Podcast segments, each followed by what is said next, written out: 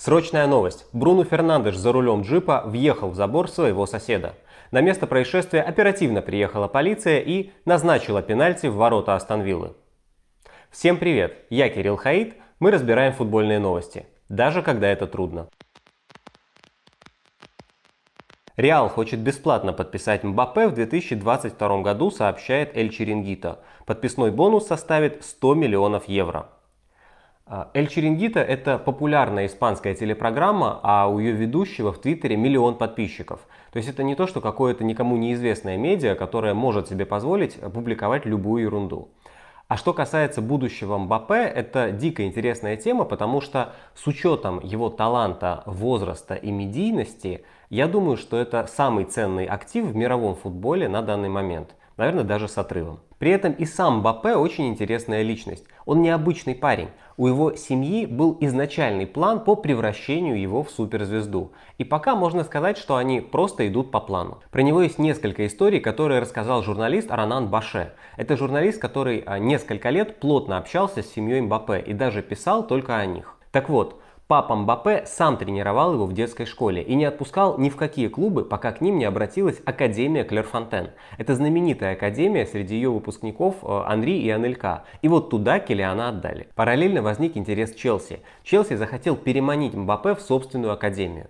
Так вот, его папа отвез его в Лондон, и там они погуляли по Стэнфорд-Бридж, пообщались с Карло Анчелотти, Килиан даже сыграл один матч за Челси, кстати, в паре с Теми Абрахамом. Но вести переговоры о трансфере его родители отказались, потому что они не хотели, чтобы а, Килиан попал в конвейер талантов. То же самое повторилось с Реалом. Их пригласили, в аэропорту их встретил Зидан, все было прекрасно. А потом Вилфрид Мбаппе, это папа, сказал, а мы приехали в Мадрид не для того, чтобы узнать что-то новое о таланте или будущем Килиана, а просто чтобы сделать ему приятно. Это при том, что сам Мбаппе был в восторге и обожал Зидана, а заодно Криштиану Роналду, который тогда еще был э, в Мадриде.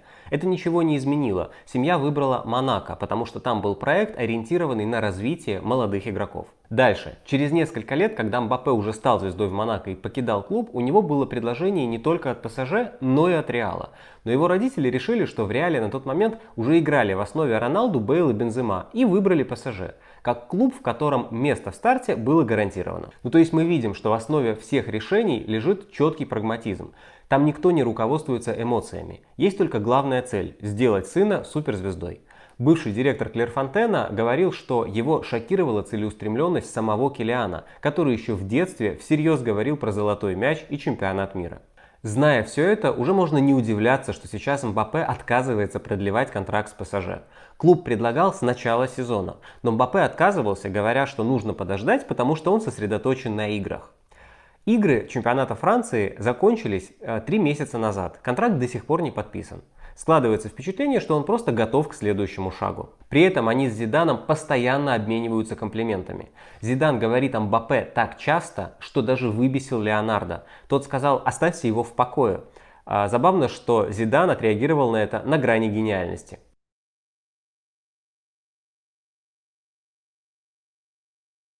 С одной стороны, отказался обсуждать Мбаппе, а с другой дал понять, что какие-то переговоры идут.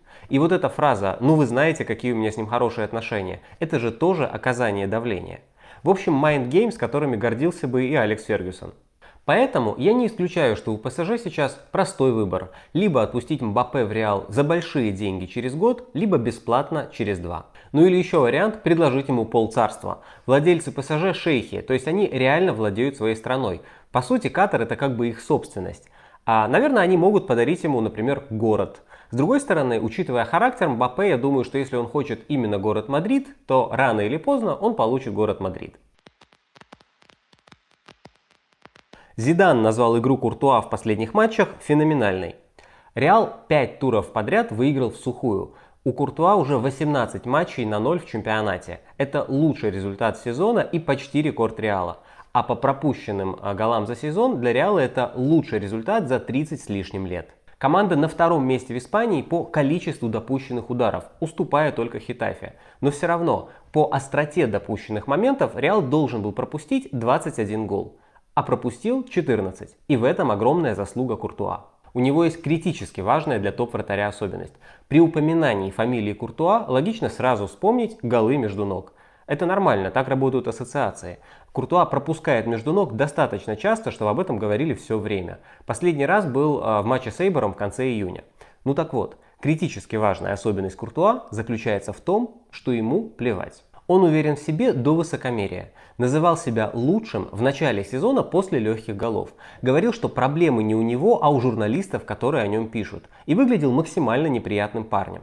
Но, может быть вратарю и нужно таким быть? Лучшее, что может сделать вратарь после своей ошибки, это забыть о ней. А Куртуа как будто даже не замечает голов, которые он пропустил. В этом его сила. Он может пропустить из-за способа сокращать угол обстрела, когда он широко расставляет ноги. Но он никогда не пропускает из-за того, что на долю секунды засомневался и поэтому не успел принять решение. Короче говоря, чтобы быть вратарем суперклуба, мало просто хорошо отбивать мячи. Нужно быть самоуверенным и не принимать критику. Доказано Куртуа. Президент Барселоны Бартомео считает, что ВАР используют несправедливо. Бартомеу сказал, что хотя он лично поддерживает видеоповторы, но после рестарта сезона VAR помогает одним командам и вредит другим. Что тут можно сказать? Ну, во-первых, Испании еще повезло. В Испании хотя бы не судит Джонатан Мосс. Что касается Бартомео, у Барселоны в чемпионате больше тысячи минут на поле провели 14 человек. Это значит, что костяк команды составляют 14 человек, из которых 7 старше 30 лет. А решать проблему омоложения состава Бартомеу зовет 30-летнего пьянича. В Барселоне внутренние конфликты по ходу всего сезона попадают в прессу. Внутренняя кухня клуба стала открытой, как в модном ресторане. Барселона зависит от Месси больше, чем когда-либо за последние 10 лет, хотя Месси уже 33 года. У Барселоны из-за абсурдно дорогих трансферов и огромной зарплатной ведомости проблемы с бюджетом, даже при том, что клуб зарабатывает больше всех в мире. Во всем этом виноват Бартомео. И об этом нужно помнить, даже когда он говорит про видеоповторы. Он последний человек в клубе, который может жаловаться. Бартомео обвиняет ВАР в предвзятости. Это теория заговора. Но даже если это вдруг правда, то есть если система видеоповторов в Испании действительно коррумпирована, и Флорентино Перес находит какие-то способы продвигать интересы Реала, то даже в этом случае это значит только одно, что Бартомео уступает Пересу еще и в этом. Если система коррумпирована, то вперед, лоббируй свои интересы и продвигай свой клуб. Бартомео разыгрывает оскорбленную честность, но это же он заплатил миллион евро компании, которая его же игрокам устроила черный пиар в соцсетях. То есть это он умеет, а коррумпировать судейский комитет не умеет. Так получается. Я думаю, что система сбоит не из-за чего-то злого умысла, а просто из-за человеческого фактора. Человеческий фактор еще не до конца устранен. Над этим нужно работать дальше. Ну а Бартомео просто делает популистские заявления, чтобы отвлечь внимание от собственных ошибок. Зидан после матча с Алавесом сказал, что он против использования ВАР, но это необходимость. Странно, что он против, потому что я бы не сказал, что ВАР как-то вредит Реалу. Скорее наоборот. В любом случае, ключевой проблемой для Испании остается непоследовательность и в принятии решений, и в рассмотрении эпизодов. Эпизод с Алавесом проверили видеопомощники, а, например, эпизод с падением Суареса в матче с Валидолидом проверять не стали. Почему? Непонятно. Может и там и там все сделали правильно, но главное в этом именно то, что это непонятно. Это нужно исправлять. Гризман повредил квадрицепс и пропустит от трех недель. И это очень печально. Гасперини после матча с Ювентусом сказал, что отрежет Дерону руки. Гасперини можно только посочувствовать. Аталанта была лучше и дважды по делу вела в счете. Но Ювентус дважды отыгрался с пенальти, назначенных за попадание мяча в руку в неопасной ситуации. Говорить про вар уже надоело. Мне нравится эта технология, и я считаю, что усовершенствование требует не она, а люди, ну, которые ее обслуживают. Поэтому я лучше просто скажу, что Джан Пьеро Гасперини – великий тренер. Сейчас многие команды называют тренерскими, но Аталанта выделяется даже на этом фоне. Вот это настоящий хендмейд. Команда, которая сочетает настолько яростный персональный прессинг с такими тонкими связями между игроками и таким взаимопониманием. Система Гасперини не только выжимает из игроков все силы в постоянной беготне, но и дает возможность творить. Кстати, именно поэтому э, игроки Аталанты после перехода в другие клубы уже не показывают тот уровень. Просто в других клубах у них уже нет тех же идеальных условий, которые бы так учитывали их игровые особенности. Аталанта не выиграет чемпионат, но если учесть, что в Лиге чемпионов плей-офф будет проходить только в один матч, то, знаете, а почему бы и не помечтать? Ибрагимович ответил на вопрос о рангнике в Милане. Я даже не знаю, кто это. Тот случай, когда незнание лучше характеризует самого Ибрагимовича, чем рангника. А кстати, теперь, когда Златан в следующий раз назовет себя богом, его можно опровергнуть по факту. Он сам сказал, что не знает, кто такой рангник, а бог знает все. В одном из комментариев была страница вопросов о Челси. Я готов ответить, но не готов зачитывать сейчас вопрос целиком. Почему Лэмпорт не улучшит оборону при стандартах? А, тут самый простой ответ. Я не знаю. С начала сезона Челси допустил после угловых 57 ударов. Это достойный результат, тут команда в топ-6. Но вот пропустил Челси с угловых 7 голов. А это 15 результат в лиге. То есть проблема объективно есть, только 5 команд еще хуже. Поможет ли решить проблему новый крутой центральный защитник? А, это я уже перешел к следующему вопросу. Конечно, поможет. Вариантов много. Другой вопрос, что даже слухов о переговорах с центральными защитниками мы не видим. Челси усиливает другие позиции. Вот по левому защитнику были новости насчет Чилуэлла, но ведь по тому же Сюинджу не было ни новостей, ни даже слухов. Поэтому э, выдумывать, кто бы Челси мог помочь, это были бы даже не догадки, а просто фантазии. Нет ли у Лэмпорда конфликта с Жоржиньо? Какой-то не желтой информации о конфликте нет – а у нахождения в запасе могут быть и другие причины. Например, самая очевидная причина, которую Лэмпорт решает э, с начала сезона, а до этого год решал Сари. Это несовместимость ведущих игроков. Жоржини и Канте сложно играть в одной команде. Они слишком разные. Жоржини же не просто игрок, которому нужно постоянно владеть мячом. Он еще и медленный. А еще ему нужны рядом креативные полузащитники, иначе его гениальный первый пас уже просто не так полезен. Так вот, Канте это тоже не просто машина по отбиранию мяча. Он же провел свои лучшие сезоны в паре с еще одним опорником, либо Дринкотером, либо Матичем. И он до сих пор, несмотря на тренировки Сари, не лучшим образом поддерживает атаку. Просто его талант в другом. Канте может взорвать атаку неожиданным дриблингом или рывком, но принимать постоянные правильные решения на обострение – это не про него. Жоржиньо и Канте олицетворяют противоположные подходы к своим позициям. Решение их совместить всегда будет за счет одного из них. Год при Саре и полгода при Лэмпорде Канте играл не на своей позиции. Абсолютно нормально, если в какой-то момент Лэмпорд решил, что для него важнее не контроль мяча, а быстрые ноги на случай потери. А это, конечно, Канте. А если не Канте, то даже Гилмор, но не Жоржиньо. Это может привести к конфликту, потому что Жоржиньо хочет играть всегда. Но это ведь вообще изначально конфликтная ситуация, когда двух ведущих игроков команды сложно совместить на поле. Не слишком ли много у Челси полузащитников? Маунт, Канте, Жоржиньо, Ковачич, плюс Баркли и Лофтус Чик, плюс планируется Хаверц. А, учитывая совместимость Канте и Жоржиньо, нет, не слишком. И еще важное уточнение по Хаверцу. Это огромный универсал. Он может сыграть как в тройке полузащитников, так и на правом краю атаки. А еще под нападающим в 4-2-3-1. Так что нет, это не перебор. Расскажите про новую позицию Маркоса Альяренте в Атлетико. Почему он играет там, где играет, и чем обусловлены его успехи? Есть два ответа. Первый от самого Симеоне. В июне Симеоне после одного из матчей а, подробно рассказал об этом решении и сравнил Лиоренте с другим игроком. Он сказал, а помните, как у меня играл Рауль Гарсия, центральный полузащитник, который проявил себя и как второй нападающий, и иногда играл в атаке. Они похожи. Лиоренте центральный полузащитник и всегда им будет, но он обладает качествами, которые позволяют использовать его в разных зонах. Когда я смотрел, с каким упорством и с какой решительностью он тренируется изо дня в день, сколько в нем энергии, то решил попробовать. Он достаточно хорошо понимает игру и отличается от других вариантов, которые у нас есть. Поэтому он и дальше будет, оставаясь центральным полузащитником, иногда играть в нападении. Выглядит так, как будто Симеоне наградил его за работу на тренировках. Но я думаю, что дело не только в этом. А еще и в том, что в нынешнем сезоне нападающий Атлетико – это катастрофа.